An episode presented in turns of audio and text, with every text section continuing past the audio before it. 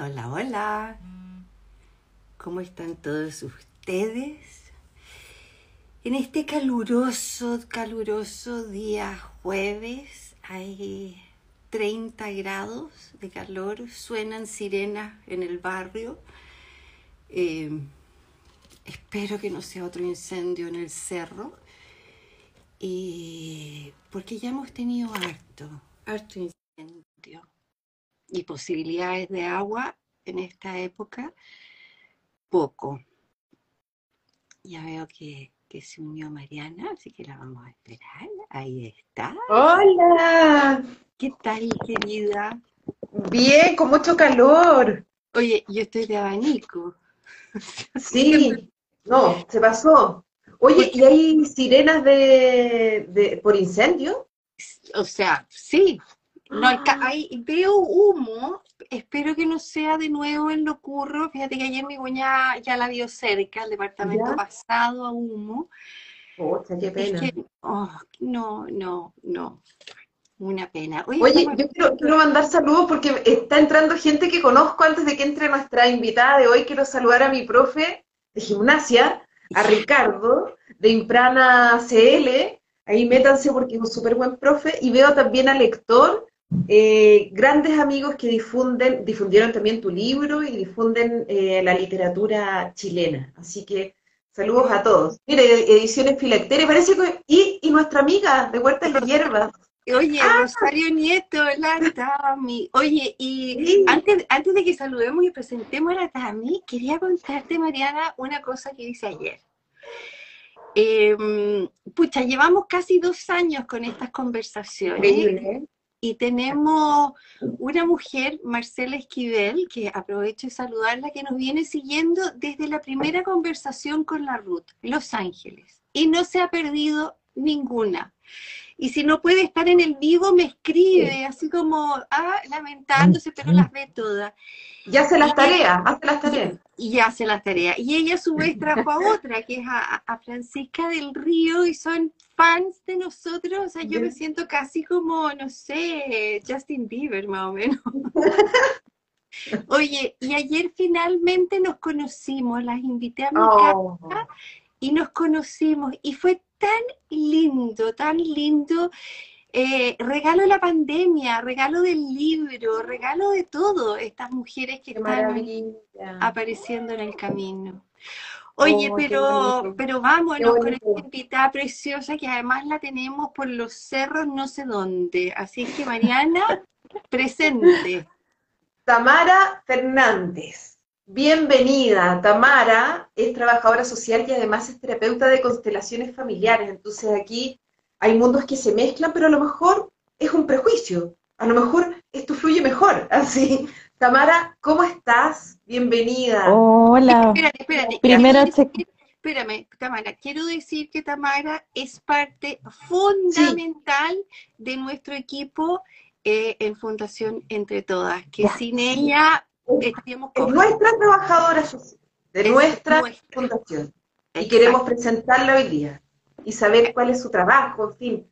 Vamos ahí a, a- a meternos en este, en este mundo y mostrarle a nuestras amigas que nos siguen, amigas y amigos, qué hace una trabajadora social. ¿Cómo estás? hola, mucho gusto. Estoy aquí en la casa de una amiga porque justamente andaba metida por los cerros cerca de un río que me gusta mucho acá en la quinta región cordillera y estoy aquí acomodándome a su gatita que se vino a instalar apenas ustedes llegaron. Me está aquí distrayendo. Muy bien. Eh, ¿Y, y vives por allá o fuiste a pasear? Eh, vengo todas las veces que puedo para acá a pasear porque me gusta mucho, es como uno de los ríos que está cerquita del, de la región metropolitana, yo vivo en la comuna de Paine y Ya. me vengo a pasear para acá a la Quinta Cordillera, de Putaendo para arriba. Y Ay. tengo una amiga, una pareja de buenos amigos por acá, así que me vine a conectar a su casa para no estar ahí como peleando tanto con la señal. Muy bien. Agradece a tu amiga. Sí. Sí, yo le agradezco, son un amor de gente. Tienen un camping precioso en un sector que se llama Resguardo a los Patos en la quinta región, así que si quieren venir para acá, hay un Dicen lugar exquisito donde llegar. ¿Ah? Digan Sí. que. Sí, ningún problema. Oye, chica, yo, yo quiero saber cómo se conocen primero tú y Tamara, eh, y cómo Tamara eh, forma, llega a formar parte de, de Fundación Entre Todas. Wow. ¿Quién, quién me cuenta? ¿Quién de las dos me cuenta? Wow. Eh, bueno, llegó a formar parte porque yo soy catete. Y la perseguí, la perseguí. Ya. Tú sabes eso, María. O sea, No, no conozco la palabra no. No está en mi vocabulario. por eso estamos acá en este sueño de la Fundación Entre Todas que ya es realidad. Cuenta tú, Tamara, a ver, ¿qué, vas a contar? Sí, mira, nosotros nos conocimos con la chica en una formación terapéutica eh, en el mundo de las constelaciones familiares y siempre las conversas de los breaks, por aquí por acá, eh, hay mucha gente que hace cosas interesantes en la formación y entre ellas estaba la chica, estaba con algunos proyectos trabajando con mujeres eh, también en la quinta región costa, por ahí en Valpo. Y yo también te- tenía un poco de historia en relación al trabajo con mujeres, pero desde lo institucional más, más tradicional, como un poco la pega que hacen los centros de la mujer. Y por ahí siempre conversando de cosas entretenidas que se podían hacer, y la chica siempre me decía, yo quiero trabajar contigo, quiero hacer algo contigo. Y yo le decía, sí, sería entretenido, calla, pero ¿a qué hora? No, no hay posibilidad por el momento. Eh, entonces después pasó el tiempo, pasaron varios añitos, yo creo que por lo menos unos cinco, sí, por lo menos.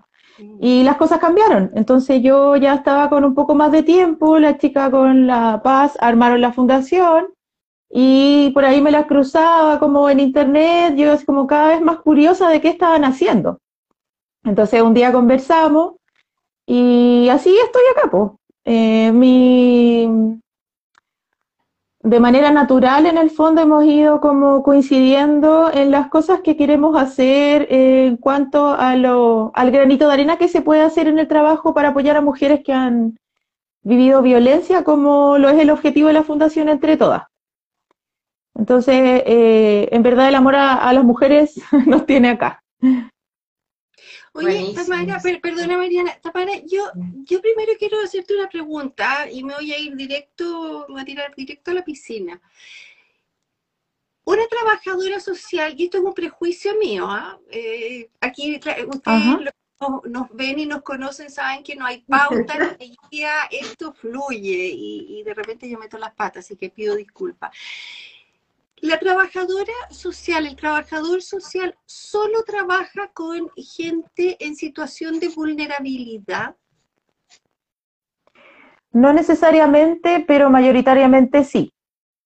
Porque, eh, de hecho, cuando me enviaron este afiche y decía ella nos cuenta todo, igual me dio mucha risa porque yo decía, ¿cómo se hace eso? Porque la, la diversidad del ejercicio profesional es mucha, súper amplia. Entonces, encuentras trabajadores sociales o asistentes sociales en, desde espacios, por ejemplo, jurídicos, pasando por eh, trabajo muy comunitario, a trabajo, bueno, en, el, en lo jurídico también puede ser comunitario, pero me refiero como eh, haciendo en el ejercicio cotidiano cosas muy distintas entre sí, pero desde el trabajo social.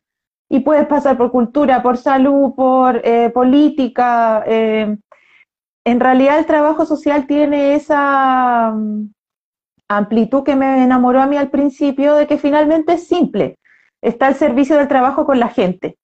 Y el 99%, como te digo, creo yo, está al servicio del trabajo con la gente que tiene menos recursos y que tiene situaciones de precariedad, independiente de cuál sea el ámbito, no solamente económica. Eh, hay trabajadores sociales que trabajan, por ejemplo, en empresas y que no trabajan con personas que están con situaciones precarias y trabajan en el ámbito de bienestar y se preocupan de la de generar, eh, de resguardar la calidad de vida de los trabajadores, por ejemplo. Entonces, el ámbito es muy amplio, muy amplio. Pero ¿Tú lo que esencialmente, ¿cómo? No, ¿tú sabías eso, Mariana, o no? Yo, yo bueno, No intuía. escuché lo último, perdón. pero, pero claro, No, no, sé cómo. O sea, Pero sé que, que las profesiones uno, uno puede ir, o sea, puedes meterte en distintas líneas, así como, o áreas, como, la como psicólogos clínicos, laborales, o los periodistas también. Eh, Mm. pero, pero claro, tenía como, que- eh, lo que yo quiero saber es cómo entra también Tamara a trabajar con mujeres, porque, Pucha, de repente, claro, trabajando, uno se imagina desde el prejuicio en una empresa, a lo mejor ves como más fome, no sé, pero a lo mejor no, no, eh, por esa cosa social, me imagino claro. que es lo que te motiva a ti a estudiar trabajo social, ¿no? Claro, ahí hay como una cosa muy profunda, muy personal que tiene que ver con la búsqueda de cada persona y en mi, y en mi caso en particular siempre fue como más definida en el fondo. Yo eh, muchas veces deseé querer trabajar en empresas como que me gustaron, que sea un poquito, porque las condiciones laborales siempre fueron muchísimo mejor que las del promedio de, de los asistentes sociales que trabajábamos, por ejemplo, para el Estado. Pero no me gustaba. Entonces nunca lo hice. Y yo llegué al trabajo con mujeres muy, muy sin buscarlo. Eh, estaba terminando la universidad, estaba haciendo la tesis, estaba haciendo la tesis con eh, percepción de ciudadanía indígena, eh, indígenas como y su percepción de lo urbano, otros temas. Y se abrió un curso, un concurso para ser monitora en un centro de la mujer y trabajaban con violencia de género. Y a mí me pasaron el dato y como que postulé un poco sin cachar mucho, como, ah, se puede, es como entretenido esto, hay mujeres, la causa totalmente de acuerdo. Obviamente no dimensionaba lo que era abrir ese portal que es eh, la violencia de género, siendo también saliendo de la universidad, 23, 24 años, no soy muy vieja, pero igual han pasado 11, 12 años de ese momento que mi visión del mundo y de la mujer era completamente distinta. Y también vengo de una familia mujer, entonces apega a mí me entró, pero hasta el fondo del alma. Somos puras mujeres, eh, entre mis hermanas, mi mamá, el único hombre, por supuesto, mi papá. Entonces fue muy profundo para mí ese proceso de trabajar con mujeres, entonces me fui quedando. Me fui quedando de distintas maneras, un poco también pasando por un ciclo bien eh, adoloridos a ratos, como bien frustrante. Por eso también lo que yo pueda hacer en la fundación entre todas, lo que pueda cooperar, ha sido un regalito para mí, porque es también relacionarme con esa realidad que en algún minuto fue muy agobiante desde lo institucional, desde un lugar mucho más eh, amoroso. Amoroso, totalmente. ¿Qué descubriste cuando conoces a estas mujeres y cuando empiezas a trabajar con ellas? ¿Qué, qué te sucedió? O sea que mucho me sucedió de todo, se me desarmó la vida, se me pusieron los pies arriba y la cabeza abajo, de partida por la eh, por dimensionar la cantidad de mujeres que hay que viven en situaciones eh, de dificultad cotidiana eh, desde que se levantan hasta que se acuestan en relación a, no tener un espacio de respeto en el cotidiano, desde su pareja, desde sus familiares. En general, bueno, el trabajo que yo realicé era violencia de parte de un hombre, en el contexto sobre todo de relación de pareja. Eh, pero fue como un proceso de ir sacando y corriendo velo tras velo de cuán real era esto de, de la desconexión que había muchas veces entre las mujeres y sus derechos y su propia fuerza y por supuesto todo el sistema y todo lo patriarcal en el peor sentido de lo patriarcal que sí estaba organizada para no facilitar ese, ese proceso de crecimiento de cada mujer y eso fue pero brutal brutal, porque ahí es que eres empezar a ayudar a todo el mundo. Y, hay límites, por supuesto. Entonces, eh, fue como un trabajo que realicé durante, no sé, será como unos seis años aproximadamente, y fue muy importante para yo entender ciertas cosas de la vida, así como ser humano, más que como profesional. Oye, y, ya que trabajaste en un una organización del Estado, ¿no? Hay mucha precariedad ahí, falta mucho. Desde mi punto de vista, sí. Sí, porque es como lo que nos pasa a todos los trabajadores sociales, independiente de, en qué área te desenvuelvas, sino tiene que ver más bien con eh, con que por definición es un espacio precario incluso para quien está ayudando a la precariedad. Hablo de la cantidad de personal o del presupuesto para los programas sociales y cómo la política pública finalmente está inserta en una máquina mayor donde no es prioridad. Entonces sí, hay desde mi punto de vista total precariedad, desde, insisto, desde las condiciones laborales para adelante. La mayoría del área social con el tiempo ha ido cada vez más eh, empeorando su condición laboral. Yo trabajé, eh, hasta hace poco yo trabajaba en un CESFAM, en, el área de salud, y sin desmerecer lo que es espacio en términos de aprendizaje, de, de, las, de lo que uno crece también como persona y profesionalmente trabajando en áreas distintas, en lo concreto las condiciones laborales siempre fueron honorarios, por ejemplo.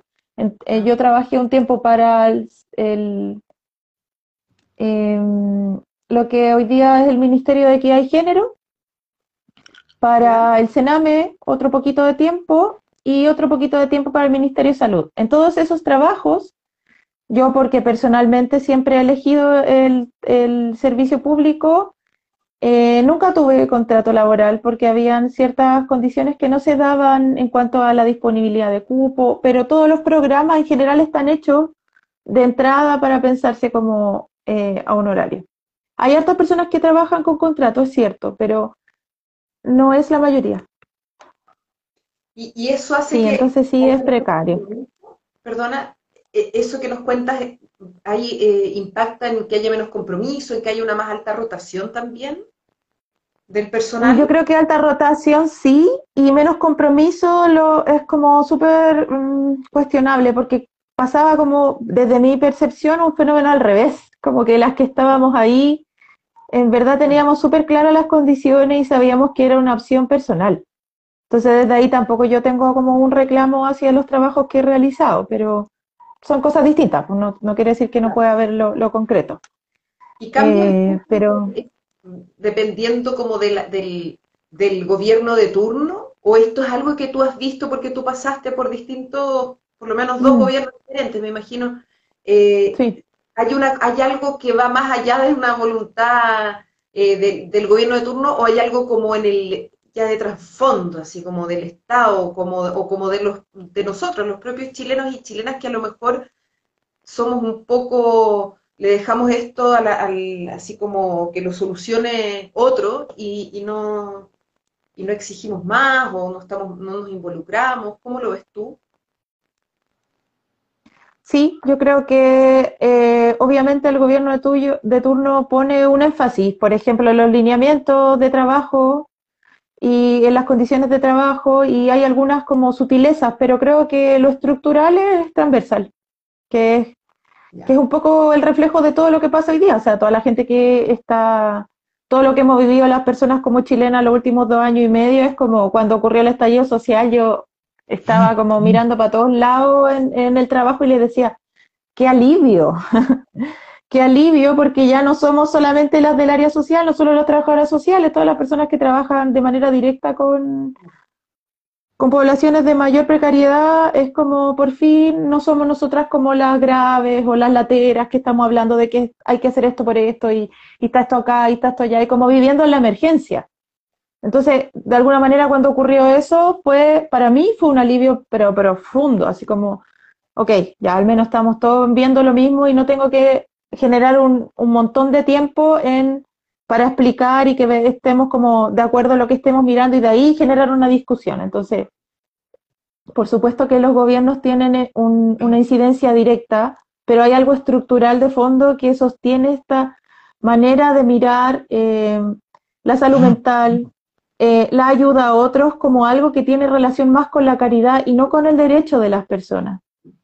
Entonces, hay algo que está muy mal desde el principio en eso, hay un enredo. Claro, se confunde. ¿Y será, ¿y será que, que, por esta razón es que surgen las fundaciones y las organizaciones, las ONG, y de alguna manera al ser un poco más privadas pueden ayudar sin tener o burocracia o qué sé yo? Mm. Claro, sí, hay todo un tema ahí. Se supone que sí, se supone que sí, hay hartas fundaciones y ONG, o sea, de hecho, la, la, la, política pública en sí misma no cubre la necesidad que hay respecto a lo que focaliza cada una de esas políticas públicas, si no fuera por la ONG y por las fundaciones que hay hoy día que sostienen el mundo social. Yo no sé qué sería esto, la verdad. Pero eh, también están, por supuesto, regidas ciertos lineamientos. Por ejemplo, la, la fundación y la ONG que trabajan con población infantil o con personas que son menores de edad tienen que eh, coordinarse y, trabajar bajo los lineamientos del Servicio Nacional de los Niños y las Niñas Adolescentes, las con mujeres también, eh, eh cada uno en su respectivo como alero público respecto a la temática. Entonces, hay, como siento yo, una necesidad en eso, pero también a veces pasa que eso ha ido em, generando una idea falsa de que hay necesidades que están cubiertas y no están cubiertas. Eh, así como muy eh, a grandes rasgos, claro.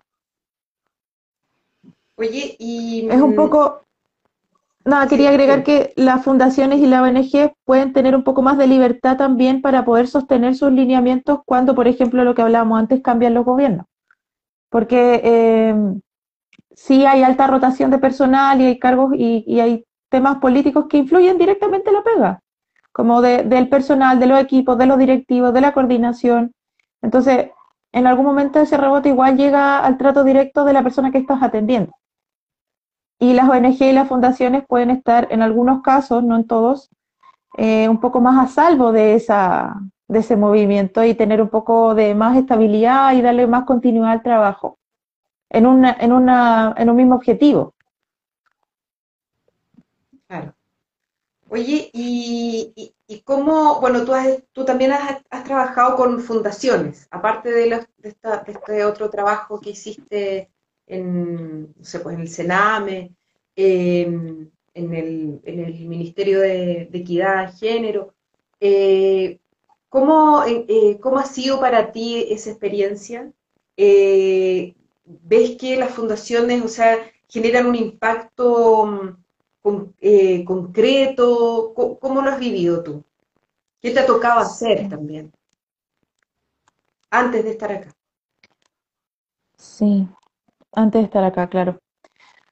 Eh, en general creo que sí son un buen espacio para alguien como yo, por ejemplo, que había estado también más en una línea más tradicional de trabajo institucional donde todos los lineamientos y el ámbito de acción que tú tienes está muy bien definido, no porque no te, pueda, no te permitan tener ideas o innovar o no sé qué, sino que porque la cantidad de pegas no te lo permite. Entonces, como sí, haga lo que quiera, esta idea es súper buena, haga esto acá, pero es inviable, que es parte como un poco de lo de lo profundo que hablaba al principio de que, claro, hay políticas públicas y hay presupuesto para el área social, pero a veces es vergonzoso, porque es como, ok, te doy el espacio, yo he estado, te doy el espacio, pero en realidad malabarea con esto que te doy. Entonces es como un poco sentir eso desde adentro que es como poco serio también. A veces como la visibilización de las temáticas desde un lugar no comprometido realmente. Es como te doy las condiciones, pero no te las doy para poder ejecutar y hacer esto, pero sí necesito que cumpla esto, esto y esto otro y esto otro y esto otro y esto otro. Entonces, ahí espacio mucho para crear y para innovar no queda en el cotidiano. Es Entonces, eso, ¿no? Eso es trabajar todo el rato sobre la urgencia, sobre la crisis y todo es para antes de ayer. Entonces, en ese espacio finalmente uno va encontrando estrategias de de tolerancia a la frustración, de poder ser eficiente, de poder tampoco perder el amor por tu trabajo, de poder perder la motivación y de, por supuesto, no perder tu humanidad y no caer en la caricatura de, de que está como mal mirada del servicio público, del trabajador, del empleado público que está en la ventanilla y cierra la ventanilla a las 5 para irse a su casa. Eh, Entonces, eh, en las fundaciones yo creo que hay un poquito más de libertad en eso porque hay un poco menos de estructura burocrática que te permite darle espacio a todas esas ganas y a todas esas ideas que surgen haciendo la pega, en medio de la pega. Entonces, podríamos hacer esto acá y esto acá, y sí, sí, podríamos hacerlo, qué entretenido, qué lindo sería, mira esta señora si hiciéramos esto acá, sí, ok, como que te vuelve a brillar, te vuelven a brillar los ojos en las reuniones de equipo y después sale y es como ay, hay que hacer esto, esto y otro, y como que, va, ya no alcanzo a hacer esa idea que habíamos propuesto, así que mejor, a lo mejor podemos intentarlo en el próximo semestre y así pasa el tiempo. En las fundaciones y en la ONG eso está más, está un poco más, en mi experiencia, em, por eso decía al principio que para mí ha sido súper lindo poder cooperar en esta fundación porque es un poco reparador para mí también poder darme el espacio de desarrollar tantas ideas que tuve y que no se pudieron, que no tuvieron espacio por lo que les cuento. Em, y en general, em, lo que a mí me ha tocado hacer muy a grandes rasgos en general siempre tiene, ha tenido que ver con el trato directo, con la calle directamente, con harta visita domiciliaria, con harta atención de caso, con harta atención de grupo y con trabajo comunitario y sobre todo ser un puente entre la persona o las personas y el resto del, del mundo, desde tu equipo para adelante hasta otras instituciones. Ahí se mezclan hartas cosas. ¿Cómo vives esto de ¿Mm? emocionalmente? Porque una cosa es encontrarse con todo eso burocrático, pero tú estás, dices que has trabajado mucho como en la calle, en in situ, con la gente, ahí viviendo, eh, viendo su casa, viendo su entorno. Eh, ¿cómo, ¿Cómo ha sido para ti todo el proceso emocional desde que empezaste a trabajar? Una montaña rusa. Una montaña rusa, porque tú vas a un lugar donde alguien no te conoce y te abre todas las puertas de su casa y más encima te escucha como si tú fueras en algún grado una autoridad. Entonces hay que tener mucho respeto por el espacio al cual estás entrando. Eh, en otros momentos son espacios difíciles porque te generan incomodidades desde lo técnico, pero también desde lo emocional y desde lo humano porque tú vas a un lugar y ves que está todo mal. Entonces hay que ver cómo ordenar las ideas, ver por dónde vas a, entrar y por supuesto siempre estar centrada en el objetivo de lo que estás haciendo. Porque es como, no sé, que un doctor fuera a la casa de alguien y, empieza a ver todo lo que escanea la persona y quiere atenderle todos los sistemas que tiene esa persona y eso no puede ocurrir. Para nosotros es lo mismo. Tienes que ir con un objetivo claro y hay ciertos acuerdos que tienen que desarrollarse en cuanto a la intervención, entre comillas, que vas a hacer con esa persona, pero el, espacio emocional, eh, contestando lo que me preguntas tú, de estar en la calle y de que la gente te abra su vida, yo podría resumirlo como en mucho agradecimiento, eh, mucha necesidad de estar centrada también en, desde un lugar muy respetuoso y muy humilde para no eh, caer en, la, en el desorden que es decirle a alguien lo que tiene que hacer aunque esa persona tú la ves que está bien complicada, lo que puedes hacer es orientarle y darle todas las opciones, que es lo que eh, yo traté de dejar todo en la calle haciendo eso, como diciéndole, yo no le estoy diciendo lo que tiene que hacer, sino que tiene esta y esta otra opción, porque la persona piensa que no hay opciones. Entonces, eh, para mí mi pega ha estado muy, muy, muy abocada a, a recordarle a la gente que por supuesto que hay opciones y que hay derechos y que son personas autónomas, son adultas y la autonomía es lo primero. Gracias. Oye, ha sido tan lindo, ha sido tan lindo trabajar con, Tamara. Eh, de hecho, nos fuimos un fin de semana con, con Paz, eh, Tami y yo, y somos las tres tan distintas, tan distintas. Eh, y, maravilloso cómo esa diferencia, esa diversidad, solo suma, solo suma. Mm. Eh, así que yo soy la primera en agradecer el tremendo lujo que tenemos de mm. contar con Tamara en el equipo. Eh, así que lo digo aquí públicamente, Tamara. gracias, gracias, gracias. Linda. Cuéntanos de, del trabajo social a la mujer que va a nuestra fundación. Eso. Ok. Em, bueno, una de las cosas más claras del trabajo social para mí es poder entender algo que eh, creo que deben repetirle a todos mucho en la formación, em, entender profundamente el contexto de una persona eh, para poder siquiera em, generar un piso común como, algo básico. Entonces, el trabajo eh, de una trabajadora social en la fundación creo que va, bueno, es que desde el momento ha sido muy comunitario lo que me ha tocado apoyar en el sentido de ubicar a la fundación en, tiempo y espacio en cuanto al territorio y eh, hacer como una especie de mapa visual de lo comunitario y de las redes, de cómo se puede conectar, desde dónde se puede derivar a mujeres y todo lo que tiene relación con las dinámicas de una comunidad respecto a, la, a mujeres que han tenido eh, temas de violencia y que quieren generar una vida distinta aunque les, aunque les hayan tocado esa experiencia, aunque estén todavía incluso inmersas en esa experiencia.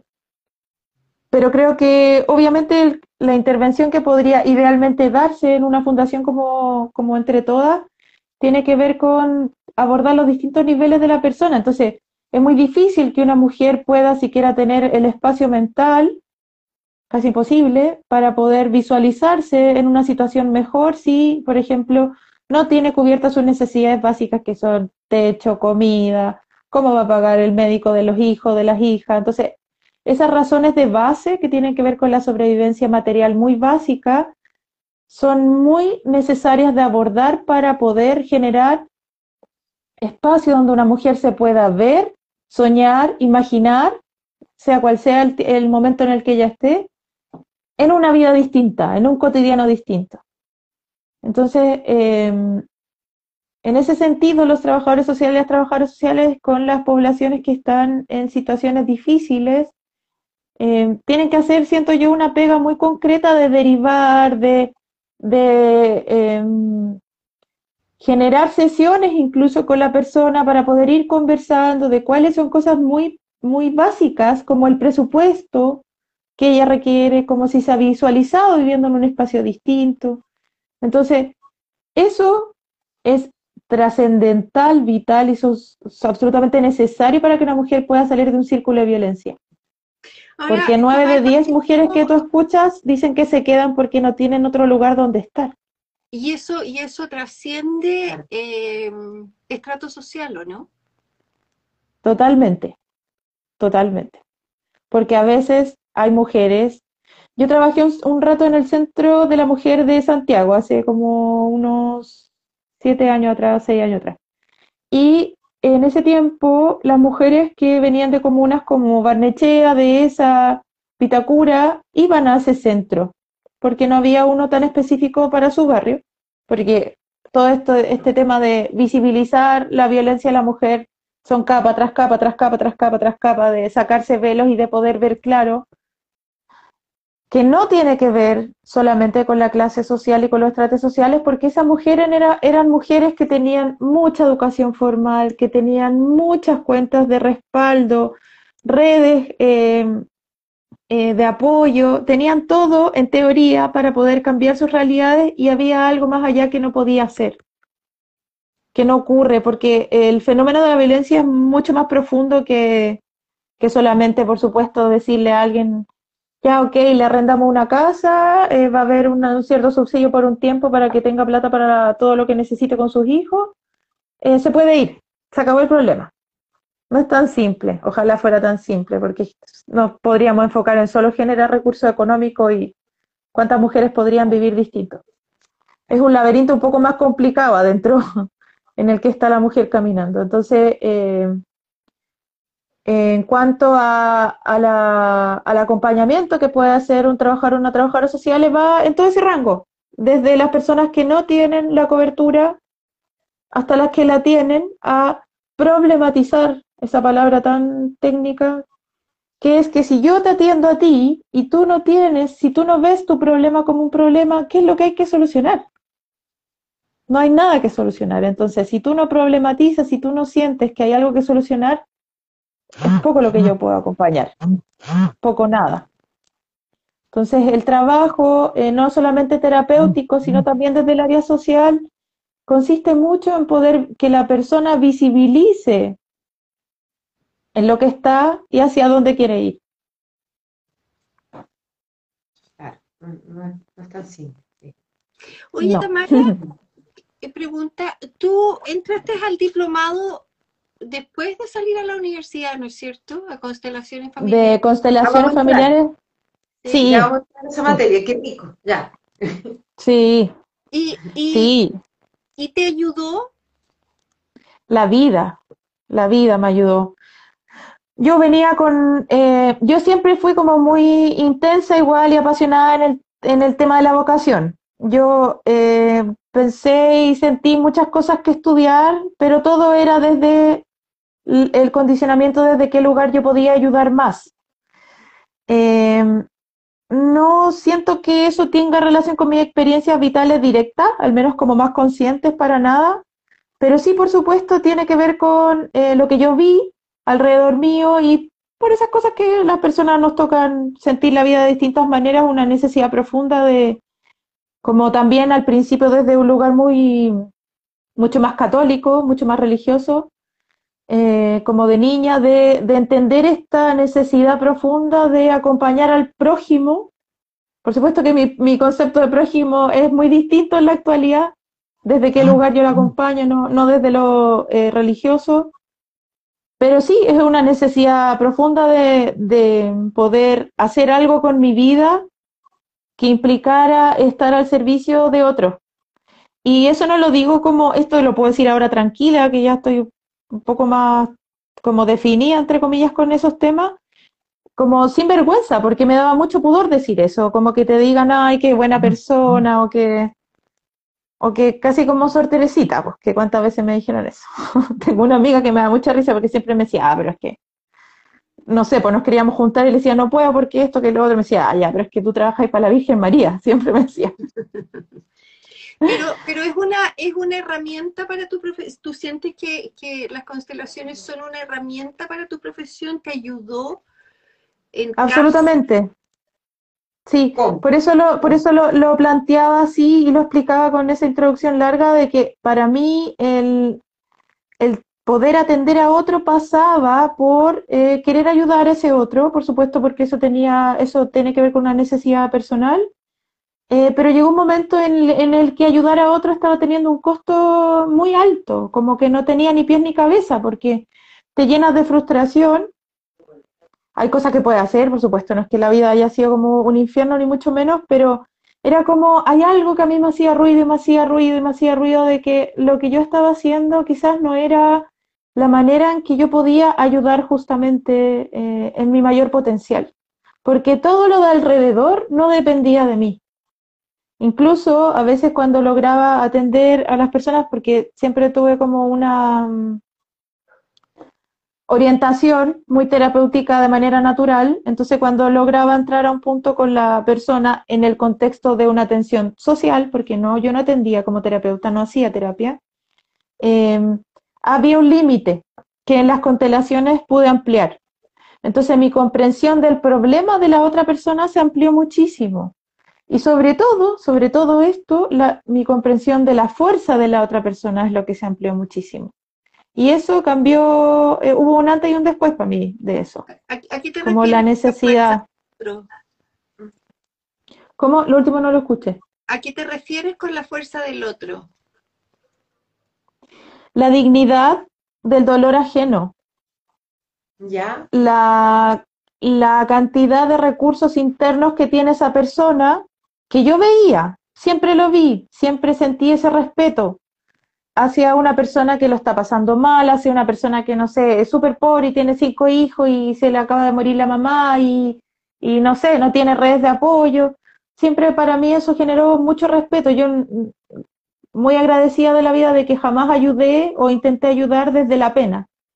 Nunca. Era como una cosa muy clara. Eh, pero a través de la fuerza del otro, viendo eso en un contexto mayor, eh, hay algo que se nutre y se nutre tanto para mí como para el equipo de trabajo con, con quienes tú te van relacionando, porque vas dando opiniones que no vienen solo de la academia y eso amplía la comprensión de esas personas respecto de lo que le está pasando a la señora Juanita, que tiene tantos hijos y se le acaba de morir la mamá. Porque esa persona, esa señora Juanita, tiene eh, ancestros, porque esa señora Juanita tiene una decisión ya como en términos concretos más de un camino de su alma, en poder recorrer esas dificultades que se, que se presentan a través de lo material también. Entonces, para mí fue muy importante poder completar lo que es la visión del dolor eh, de una persona, que era mi, tema. Mm. ¿Eso te sirvió también un poco para, para poder como sentir un poco más de calma o menos ansiedad en, el, en, en lo que te da, no sé, pues las ganas de, de, querer, de querer como ayudar y cambiar el mundo de alguna persona, en el fondo entender que cada uno toma sus decisiones y que tiene, y que tiene toda esta historia, ¿no es cierto? Eh, y, que, y que por algo está viviendo lo que, lo que está viviendo, en el fondo, no a veces eh, cuando queremos ayudar como que queremos casi imponer, muchas veces no, algunos.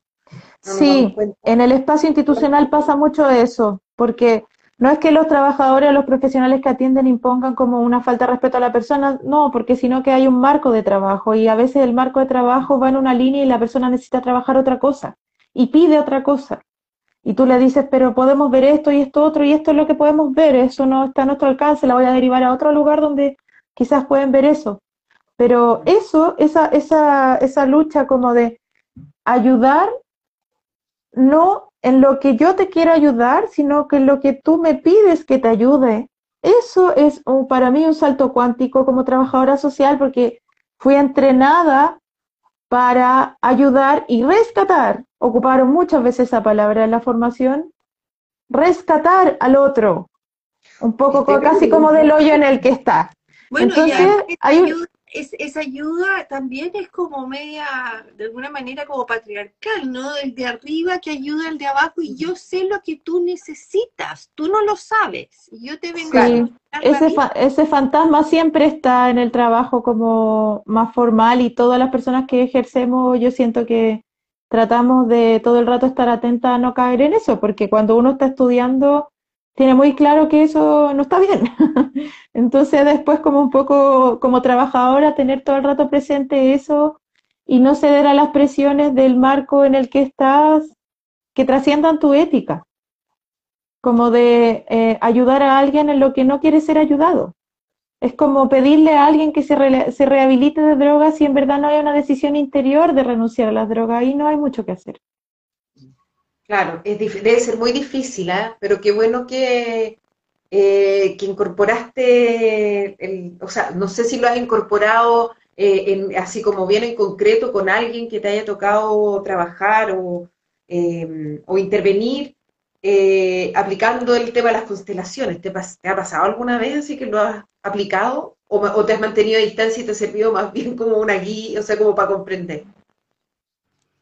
Sí, bueno, yo ahora en este momento renuncié al trabajo social más formal institucional del que hablamos, eh, también un poco por eso, porque no, que no mezclaba los espacios y mi necesidad de, de esto otro crece y crece. Entonces, eh, antes de renunciar, sí hubo pequeños ejercicios que yo realizaba para em, chequear en mí y reconociendo en mi cuerpo mi verdad respecto a eso, por así decirlo, algo tan simple, por ejemplo, cuando hay em, una persona frente a ti que está pidiendo ayuda, que está muy complicada, a lo mejor está desbordada, a lo mejor está como en una situación muy compleja y te genera mucha tristeza y mucha pena la situación en la que está y tú ves tu límite en lo que puedes hacer. Que a veces el límite es suficiente para la persona, esto tiene que ver con uno, no tiene que ver con la persona, eso es súper importante como acotarlo.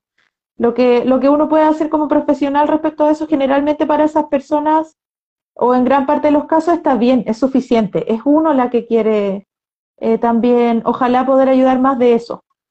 Eh, pero solamente, por ejemplo, ver a sus papás atrás es algo que a mí me cambió la realidad en el trabajo. Porque eso a mí me ordena.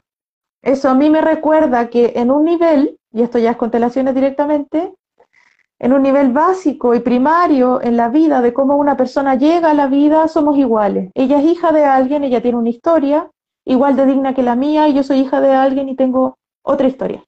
No hay ni más ni menos en eso. Y eso alivia mucho.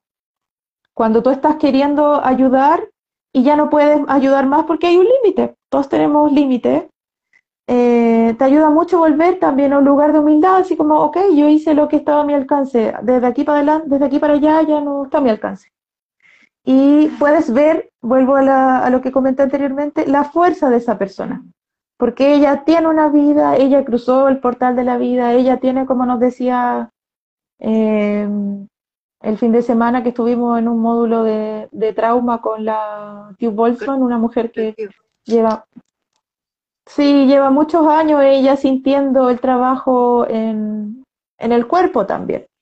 Entonces, eh, el poder sentir la luz de los ancestros de la persona que tienes frente a ti es algo muy simple, muy natural. No es como que ves una luz o algo muy, muy extraño, es muy simple, te ancla, te ancla una fuerza donde todo está más ordenado. Entonces tú puedes decirle a esa persona, pucha, esto sí, esto no está a mi alcance y puedes salir de eso e irte y darte la vuelta y que tu vida continúe. Saliendo de la fantasía de que si tú no haces esto o esto otro, la persona, como que depende de ti su vida, eso es una fantasía.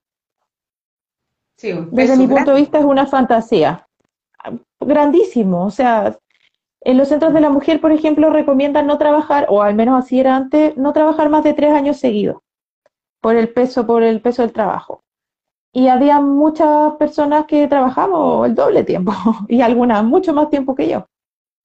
Porque es difícil salir de un lugar donde estás eh, tan comprometida porque eh, uno ve y después no puede hacer como que no vio.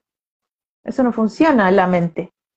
En el corazón sí funciona recordar cuál es tu lugar en eso y poder hacer tu vida. Y eso me lo regaló las constelaciones familiares. Hay algo en las constelaciones familiares que se llama los órdenes de la ayuda, que es cómo poder ayudar a alguien y acompañar a alguien desde este lugar que estoy un poco describiendo, desde un lugar ordenado, desde un lugar más respetuoso con la persona y desde un lugar sobre todo más liviano. Imagínense las personas que trabajan con, no sé, abuso sexual infantil y tienen hijos de la misma edad del, del abusado. Brutal. ¿Será fácil será fácil para esa persona irse a la casa y después ir a ver la película con el hijo y ver todo lo que ese hijo tiene y este otro chiquitito no tiene, es muy profundo. Sí. No tiene que ver solo como con el ego de sentirse así como más que alguien, no es tan simple tampoco, es, es algo muy humano. Un pozo ni superior, en el fondo. Este es un trabajo que te permite mantener una mirada de respeto, entendiendo que cada uno, o sea, esto que dices tú, que nacemos todos iguales. Y eso es tan importante y lo hemos hablado otras veces, chicas, eh, cómo vemos que de repente, claro, eh, hablábamos, por ejemplo, Tamara con Rosario Moreno, que es autora de Cariño Malo, este libro donde se describe y mm, investiga mm. Eh, la situación de violencia que viven mujeres eh, del, del ABC, mujeres ABC1, como se, ABC1. Mm. a las clases por, por las platas, en fin.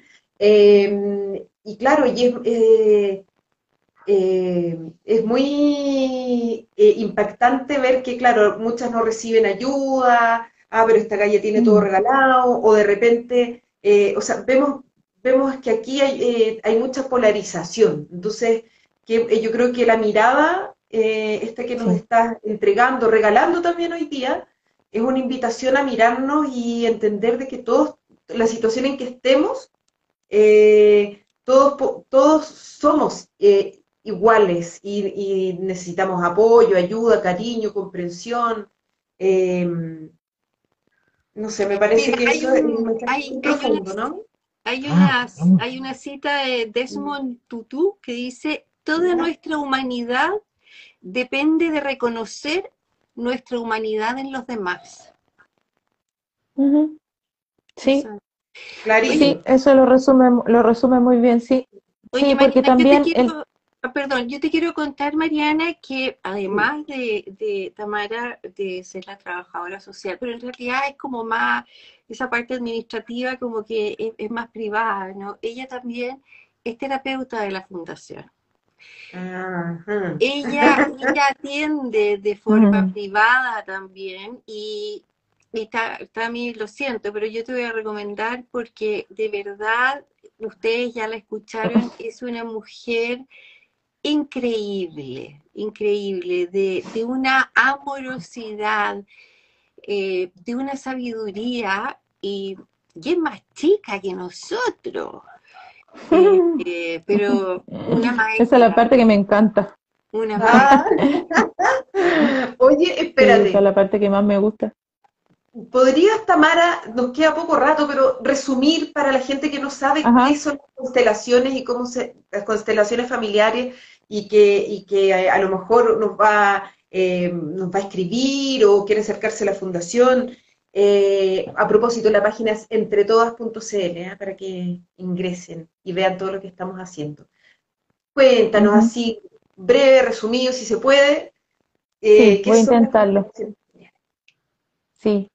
Eh, las constelaciones familiares son un método terapéutico de intervención breve. No es una, no es como yo siempre ocupo la psicoterapia como ejemplo porque es más fácil de entender. No es como que uno hace constelaciones todos los días o, o todas las semanas porque es un trabajo muy profundo que requiere que la persona se tome un tiempo para decantar y para sentir en su cuerpo lo que concluye. Y lo que hace una constelación familiar es acompañar a la persona a ver un tema que necesite ver, porque ya sea es un problema, es algo que se le repite o es algo, es algo que le molesta en su vida, a verlo desde una perspectiva más amplia y siempre orientado hacia lo que quiere conseguir o hacia dónde están los caminos de solución o de posible solución de eso que le está pasando.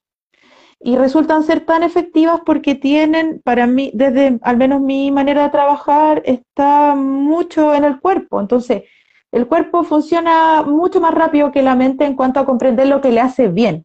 Entonces, en una sesión de constelaciones tú entiendes todo racionalmente, pero también eh, estás más atenta a cuando puedes tomar aire, por ejemplo.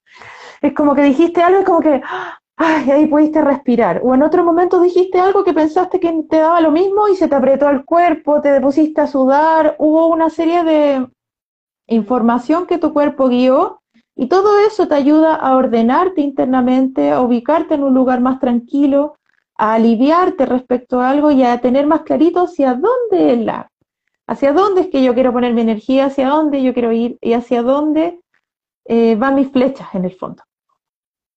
Es, es una gran ayuda.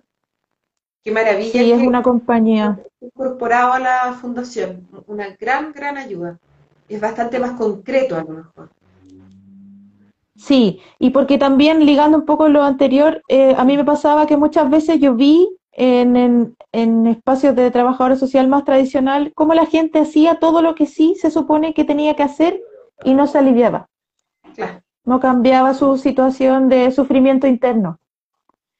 Entonces, cuando vas un poco más profundo a niveles eh, que te, que te contactan directamente con lo que hay dentro de ti, con lo que te duele, con lo que no te duele en un nivel eh, también de sensaciones, muy, de una manera muy suave, no es algo violento, no como, pero ¿qué le pasa? Como, ¿qué, qué tiene? No, es como de otra manera, mucho más eh, lenta, a través de la respiración, eh, hay algo que tiene mucha fuerza en eso. Yo veo que la gente se va mucho más tranquila y su problema y su realidad inicial está igual. Algo en ella, adentro, cambió en, en cómo miraba eso. Es la conexión consigo misma y no seguir instrucciones, porque nosotros somos, a pesar de que eh, somos todos seres humanos y todos con, con la misma, eh, mismo valor en ese sentido, ¿no?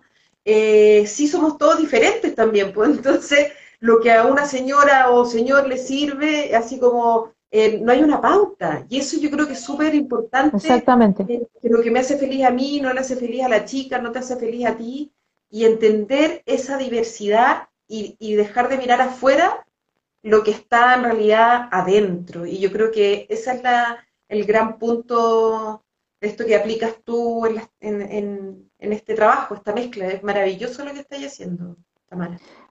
Y las eh, constelaciones familiares también tienen esto de poder eh, reconocer lo que tanto lo que dices que hay, lo que hay adentro, eh, pero también a todas las personas de la familia que han estado excluidas por distintas maneras, de, por distintas razones, digo, y eso genera mucho alivio en las personas.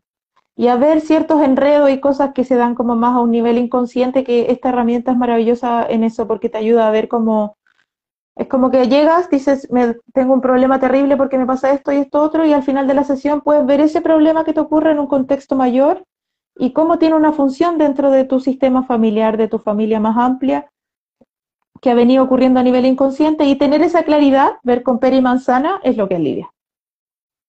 Poner como la foto de adentro afuera. Buenísimo. Wow. Oye, sí. estamos en la hora. Eh, sí. Tamara, regálanos un, una reflexión, un mensaje, lo que tú quieras. ¿En relación al trabajo social? En relación a lo que quieras. A lo que tú quieras, a lo que tú haces, a la fundación. Dale. Tu minuto feliz. Mm. Mi minuto feliz es em, el respeto profundo y el amor profundo que le tengo a la fuerza de la gente sin que suene como un cliché. Hay una resiliencia impactante en las personas y em, estoy como muy agradecida de poder poner mis granitos de arena donde sea que voy para que la gente pueda recordar, pueda recordar quiénes son, lo que son y cuál es la esencia de un ser humano. El trabajo social, como tantas otras, como tantas otras cosas, oficios, profesiones, se mueve desde esta necesidad de, profunda que hay en nosotros de, la unidad, de sentir que estamos unidos, de que lo que te pasa a ti en algún grado también me pasa a mí también, en algún grado. Entonces, la resiliencia, la fuerza que tiene cada persona y situaciones, familias, sociedades completas, es una cosa que solo con eso ya eh, vale la pena estar aquí. Eso. Gracias. Muchas gracias, Mara. A ustedes. Sí, a ustedes por invitarme a estos espacios, que en verdad, obviamente no, el único live anterior en el que había estado fue cuando se inauguró la fundación. Oye, eh, sí, en verdad mi trabajo es más como hormiguita. Bueno, que se muestre este trabajo hormiguita, eh, que la gente también sepa qué hace una trabajadora social y ahora, y específicamente eh, te hemos conocido, Tamara, y ha sido súper bonito, un gran regalo. Yo también quiero recordar que el próximo jueves 25 es el Día, contra el día Internacional contra la Violencia de, la Mujer. Eh, un día que, ojalá no, hubiera que, conmemorar, que no hubiera violencia contra nadie, pero bueno, importante. Y, y aquí está la Fundación Entre Todas, chicas.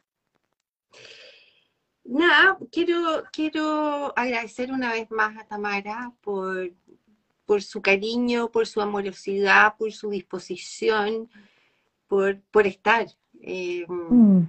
La conozco y, de verdad es una mujer maravillosa. Conózcanla. Eh, vamos a dejar esta, esta conversación grabada y con la información de Tamara y también va a estar en la página web donde la pueden contactar.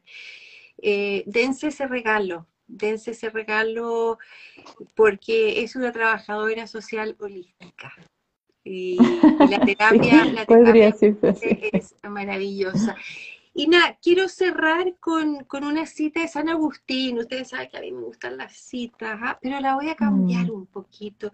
San Agustín dice, si precisas una mano, recuerdo que yo tengo dos pero en Fundación mm. Entre Todas tenemos más manos.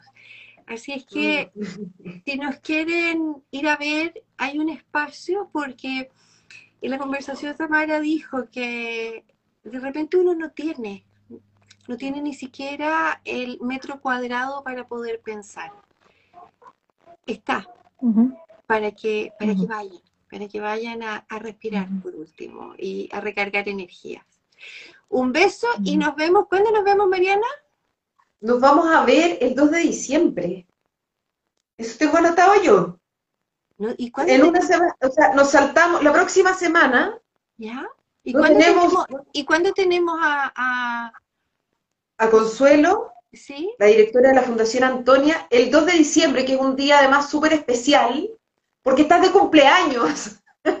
Así que ese día vamos a compartir eh, con Consuelo y, ahí vamos a, ahondar, yo creo también, eh, eh, vamos a revisar lo que fue también estas conmemoraciones del 25 de noviembre. Así que ahí vamos a traer información de lo, de lo que hacía.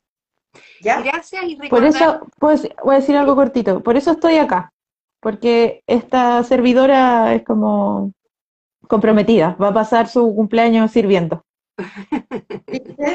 Al servicio. Sí. Sí. Oye, y recordarles que si les gustó esta conversación y si creen que alguien le puede ayudar, difúndanla, compártanla. Uno nunca sabe quién la puede necesitar. Mm. Un abrazo y mm. nos vemos el 2 de diciembre. Chao, chao. Chao. Chao, chao. Muchas gracias.